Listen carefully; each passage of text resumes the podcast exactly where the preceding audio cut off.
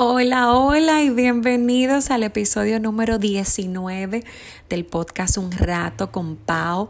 Esta semana que concluimos la primera temporada tendrán dos episodios y a partir de la segunda temporada nos estaremos tomando el cafecito juntos uh, cada 15 días durante 10 episodios más o menos. Bien, arrancamos. Hoy quiero hablar sobre las cosas que le damos a nuestros hijos y el legado hacia ellos en ocasión justamente del mes de las madres. Ayer fue la celebración en mi país, República Dominicana, y estuve pensando mucho sobre todo lo que nos ocupamos los padres en querer darle cosas a nuestros hijos darles cariño, presencia, tiempo de calidad, buena educación, mucha Biblia, principios cristianos, un buen ambiente, buenos amigos, clases de ética en la, mesa, herramientas para que aprendan a gestionar sus emociones, un buen seguro de vida, un lugar digno y cómodo donde vivir, clases de su interés, vínculos sanos y no sé cuántas cosas más. La primera vez que salí embarazada, hace unos siete años, algo así, un poco más, obvio, recuerdo el enorme peso de responsabilidad que yo sentí sobre mis hombros. Yo pensaba en todo lo que iba a requerir de mí ese bebé, de mi tiempo, de mis capacidades o de mis habilidades, de mi prudencia, sabiduría, discernimiento y mil cosas más. Lo único que realmente me trajo paz fue recordar que más allá de que me siento no capaz de maternar, sabía que contaba con el Dios creador de todas las cosas para capacitarme, guiarme, entrenarme, enseñarme, corregirme tantas veces sea necesario. Y lo que más me ayudó justamente fue recordar las palabras de Paul David Tripp en uno de sus libros, donde él dice que mientras estamos criando a nuestros hijos, Dios lo sigue haciendo en paralelo con nosotros. En pocas palabras, nunca estaré del todo graduada, del todo capacitada, del todo completa, del todo perfecta o exenta de debilidades o necesidades mientras transite por esta tierra. Justo ayer les cuento que cuando me levanto, con ciertas dolemas, que ya luego les contaré por qué, ah, estuve de mal humor en un momento que mis hijos me sorprendieron en la cocina.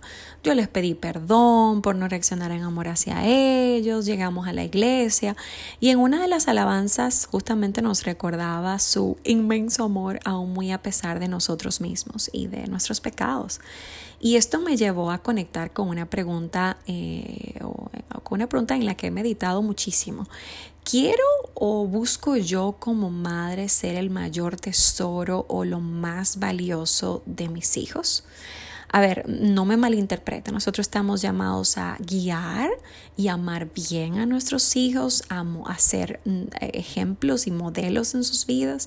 Ahora bien, la respuesta a esa pregunta es que yo prefiero que lo que más se lleven mis hijos de mí no sean todo ese listín de buenas obras, entre comillas, o actos de bondad hacia ellos.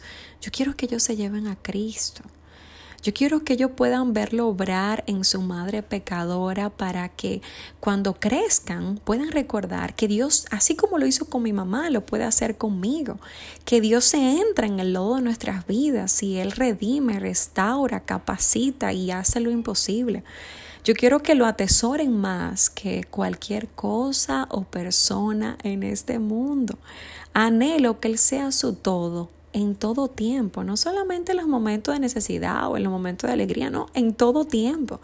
Que no solo oigan de Él, a mí me contaban sobre Dios, a mí me hablaban de historias bíblicas, sino que lo conozcan conozcan al Dios de poder, al Dios que consuela, al Dios que da esa plenitud, al Dios que acompaña, al Dios que eh, hace milagros, al Dios que opera de manera soberana y buena y santa en todo tiempo. No importa qué tan bien nosotros creemos a veces que lo estamos haciendo con ellos, no habrá nada de lo que hagamos, ni nadie en esta tierra que pueda sustituir a Dios mismo en sus vidas. Hay una relación que tiene peso por la eternidad. Hay un solo creador de sus vidas. Hay un solo Padre que podrá estar con ellos en todo tiempo. Hay un solo Padre que los conocerá más que ellos mismos. Hay un solo, de hecho, que tiene el poder de restaurar aún lo más roto y dañado de sus vidas, que no tiene miedo a enlodarse. Hay un solo Dios que reinará sobre ellos. Hay un solo Dios que puede librarlos de la muerte eterna. Hay un solo Dios que les dará la abundancia y plenitud que ninguna cosa o ser humano podrá proveerles aún todo lo bueno que nuestros hijos reciban o vivan en esta tierra de nuestra parte o, de, otros lados, no alcanzará ni se equipará a Dios mismo, no se puede igualar. Sí, es mi anhelo ser fiel en guiarlos, es mi anhelo ser capacitada en el amor de Dios para amarlos bien, pero es mi mayor anhelo que Cristo, no su mamá, sea su todo. Si hay un legado que quiero que permanezca con ellos cuando salgan de casa, no es la idea de la mamá que todo lo hizo bien, sino la madre que en medio de su fortaleza y debilidad los apuntó al único bueno, al único perfecto y merecedor de toda nuestra alabanza, a aquel que podemos correr sin importar nuestra condición. Si tú celebraste el mes de las madres sin tu mamá a tu lado por una u otra razón, recuerda que hay alguien con mayúscula que tu alma anhela más y ese es Cristo.